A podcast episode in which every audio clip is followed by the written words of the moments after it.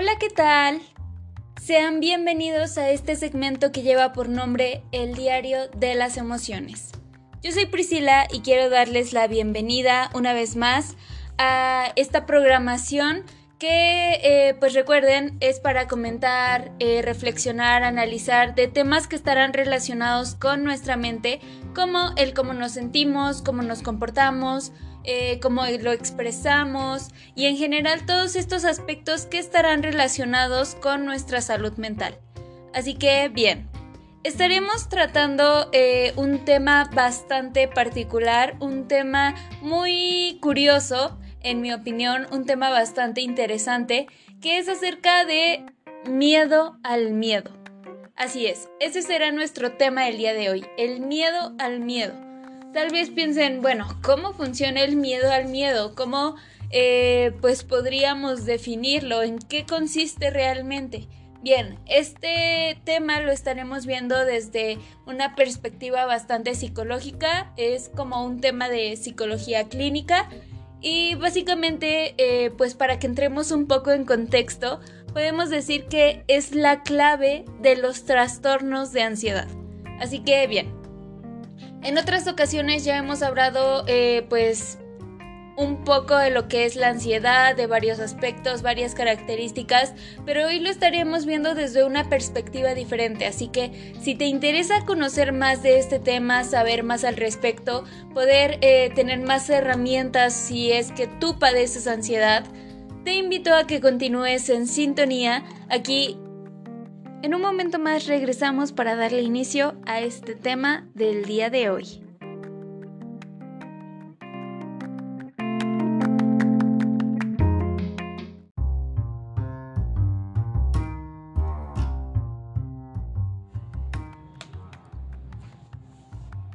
Para iniciar este tema y como les comentaba hace un momento para entrar en contexto en este mismo, podemos verlo como la clave de los trastornos de ansiedad.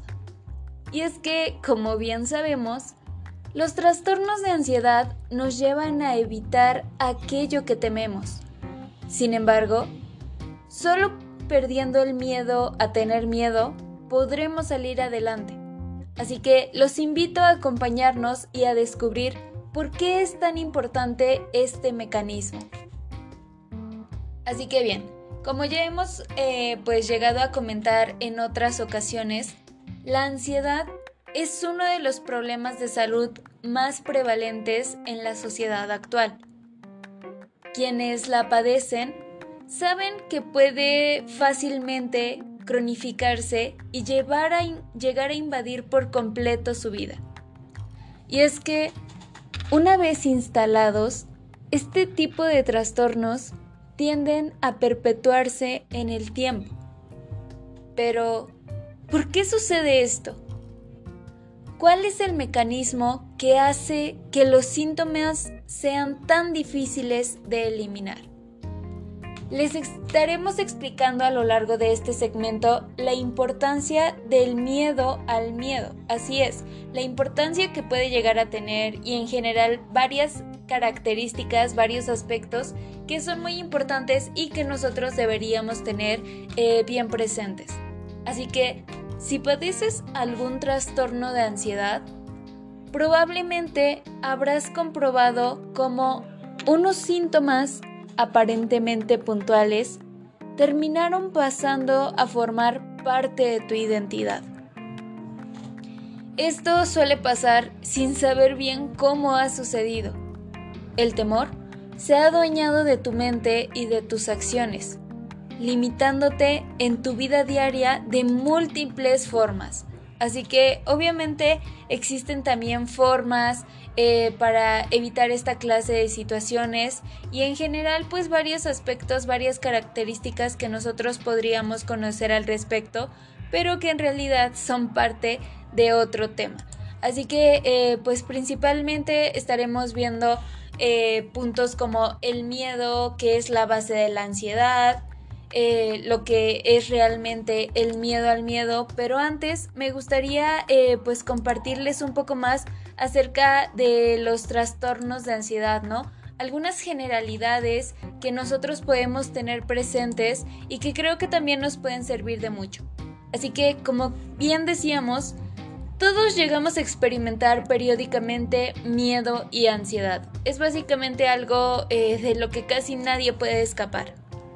Así que el miedo es una respuesta emocional, física y conductual ante una amenaza externa inmediatamente reconocible.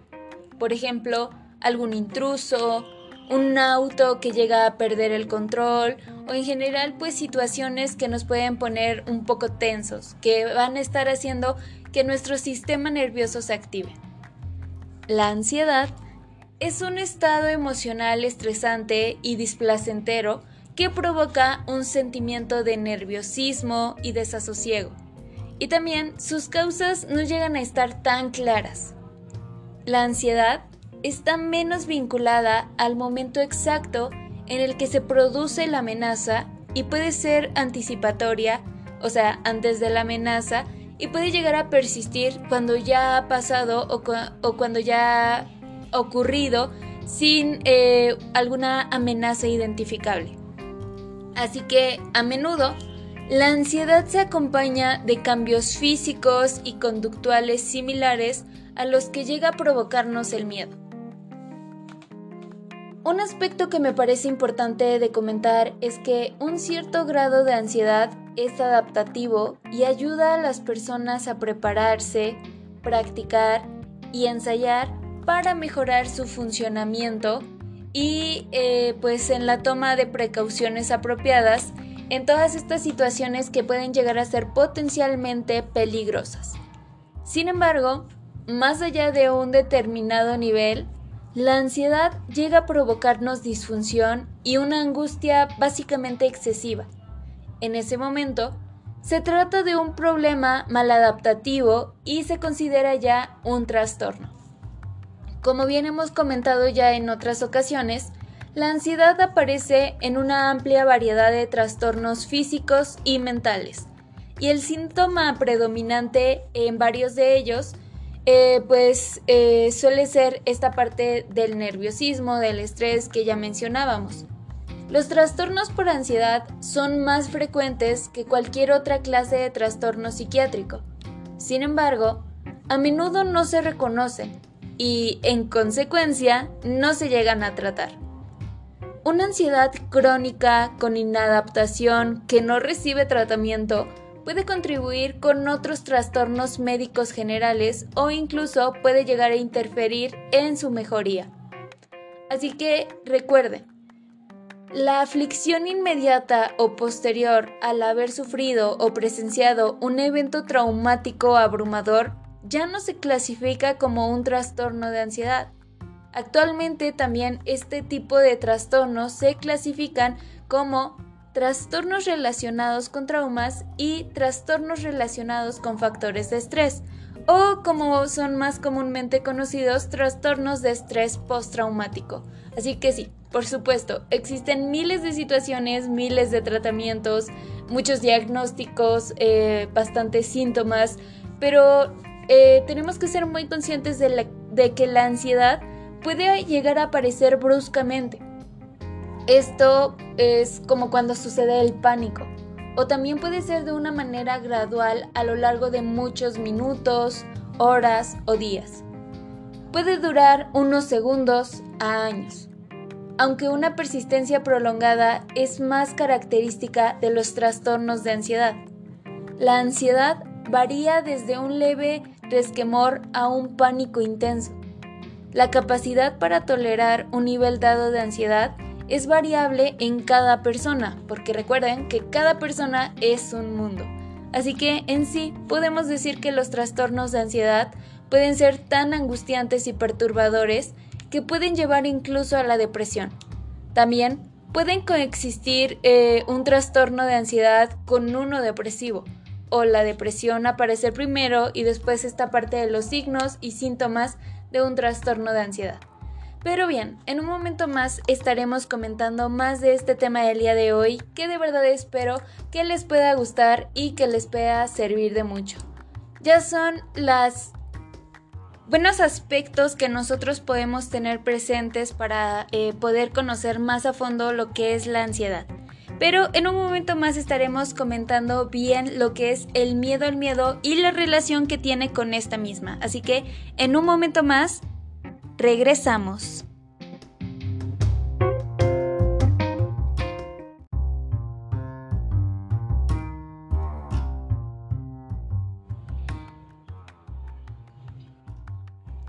Un punto que es el miedo es la base de la ansiedad es algo que nosotros debemos conocer y debemos comenzar a tener más presente en nuestra vida. Como bien comentábamos, el miedo es una emoción básica presente en todos los seres humanos y también es necesaria para la supervivencia. Su función es básicamente alterarnos, eh, alertarnos perdón, de un peligro inminente y movilizarnos a huir, a defendernos o a ponernos a salvo. Así que, sin él, nuestra integridad física o psicológica correría un gran peligro. Por lo que no hemos de considerarlo un enemigo. A pesar de que es parte de las emociones negativas, tenemos que ser conscientes y tenemos que recordar que no tiene nada de malo sentir miedo porque es totalmente natural de todos los seres humanos. El problema surge cuando este temor se dispara en ausencia de riesgos o también ante estímulos o situaciones que son inocuas, que realmente no nos están poniendo en peligro. Así que en estas circunstancias no solo no nos aportan nada positivo, sino que además nos limita, nos paraliza y nos impide desenvolvernos con normalidad en nuestro día a día. Por lo tanto, podríamos decir que es el miedo irracional el que se encuentra en la base de la ansiedad. Así que un temor que surge a raíz de percepciones e interpretaciones inadecuadas de lo que está sucediendo externa o internamente es lo que vamos a estar conociendo como eh, temor o ansiedad. Así que ahora eh, centrémonos en este punto clave del día de hoy el miedo al miedo. ¿Qué es? Realmente, ¿cómo podríamos definirlo?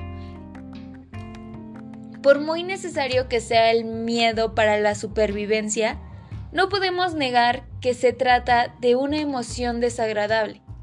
Este genera preocupación, sensación de pérdida de control y una gran activación fisiológica. Este estado es percibido como negativo y en ocasiones incluso traumático. Por ello, las personas que padecen ansiedad comienzan a desarrollar un miedo al miedo, así que básicamente caemos dentro de este círculo vicioso, ya que se sufre únicamente por tener que enfrentar la situación que nos causa temor, sino también por tener que experimentar esas desagradables sensaciones.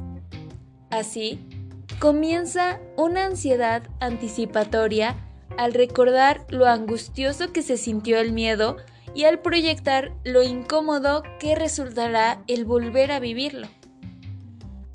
El temor a sentir miedo se vuelve entonces una parte central de este problema. Así que es muy importante que también seamos conscientes de que este es un fenómeno que suele darse con mucha frecuencia en el trastorno de pánico y en la agorafobia. Así que tras un primer episodio de ansiedad extrema o tal vez una crisis de pánico, la persona comienza a temer que esto vuelva a repetirse y entonces esto le va a estar generando muchos más miedos constantemente. Por lo mismo, comienza a vigilar constantemente sus sensaciones físicas, así que paradójicamente su umbral se reduce cada vez más y cada pequeña sensación es interpretada como el inicio de un nuevo episodio y eh, pues de esta situación con tanto terror. Así, es el propio miedo al miedo el que termina desencadenando el resto de los síntomas. Por otro lado, Esto no solo sucede en los anteriores casos, en lo que ya estábamos comentando. De hecho, en el trastorno de ansiedad generalizada, la fobia social o cualquier otro trastorno de ansiedad ocurre algo similar. Al temor central se le suma el miedo a volver a experimentar esa angustia, incomodidad y malestar propios de la ansiedad. Así que básicamente así es como podemos eh, caracterizar a la ansiedad como este miedo al miedo que nos va a estar generando tan eh, constantemente. Así que antes de ir al corte, comentaremos otro punto que me parece fundamental. ¿Por qué este concepto es clave en los trastornos de ansiedad?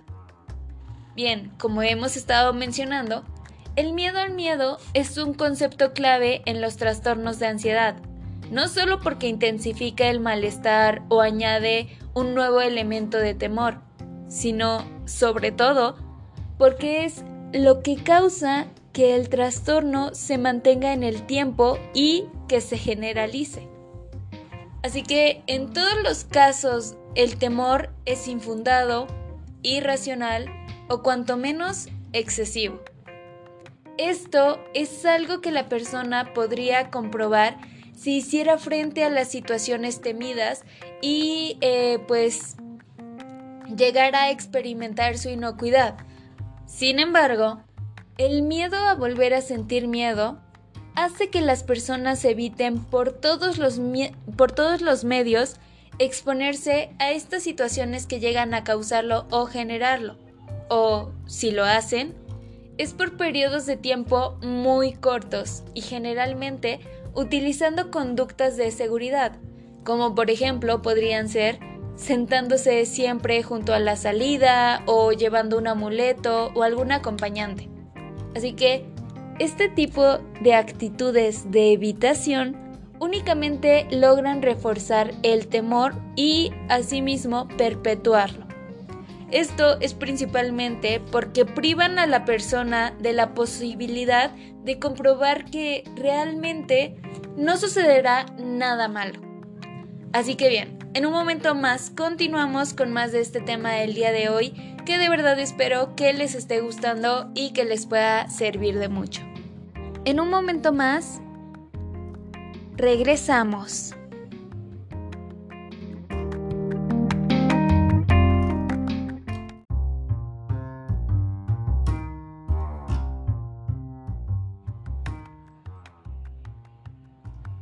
Un último punto que queda por comentar y que realmente es muy importante.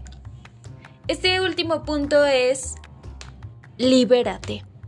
Así es, libérate. A la vista de todo lo anterior, es claro que abordar el miedo al miedo resulta fundamental para poder tratar cualquier trastorno de ansiedad. Para esto, la terapia de exposición es la más empleada y eficaz. Esta misma consiste en que la persona se, se llegue a exponer a los estímulos o situaciones que le causan temor, de una forma organizada y durante un tiempo suficiente para que la ansiedad vaya disminuyendo. De este modo, el individuo comprueba que las sensaciones físicas no son señal de un inminente ataque de pánico, o simplemente se habitúa al malestar que le produce interactuar socialmente, comprobando que es capaz de afrontarlo sin que nada terrible pueda llegar a sucederle. Por la misma cualidad negativa y desagradable del temor, esta técnica puede llegar a causar rechazo en un inicio. Sin embargo, atreverse a vivir el miedo, al sentirlo sin huir, a demostrar, ha demostrado ser el mejor modo para poder aliviar esta clase de situaciones. Realmente es eh, pues de las actividades que más nos van a ayudar para poder enfrentar cualquier tipo de miedo y simplemente pues son situaciones que nos van a estar ayudando también a salir de nuestra zona de confort, a atrevernos a probar cosas nuevas y un sinfín de situaciones que nos van a estar eh, pues sí ayudando en diferentes ámbitos y aspectos de nuestra vida. Así que ya para concluir, solo queda decir que, en suma, eh, pues desarrollar miedo al miedo es un fenómeno frecuente y de una importancia clave en los trastornos de ansiedad. Así que si llegas a identificarte con esto eh, o sientes que te sucede o está comenzando a ocurrirte, no dudes en buscar ayuda profesional lo antes posible. Es posible abordarlo y trabajarlo obteniendo buenos resultados y así liberándote de las limitaciones que el trastorno pueda llegar a imponerte. Así que bien, básicamente eso sería todo por el tema del día de hoy, que de verdad espero que les haya gustado y que les pueda servir de mucho. Eso sería todo de mi parte, espero que puedan aprovechar al máximo este tema. Cuídense mucho, yo me despido. Hasta la próxima.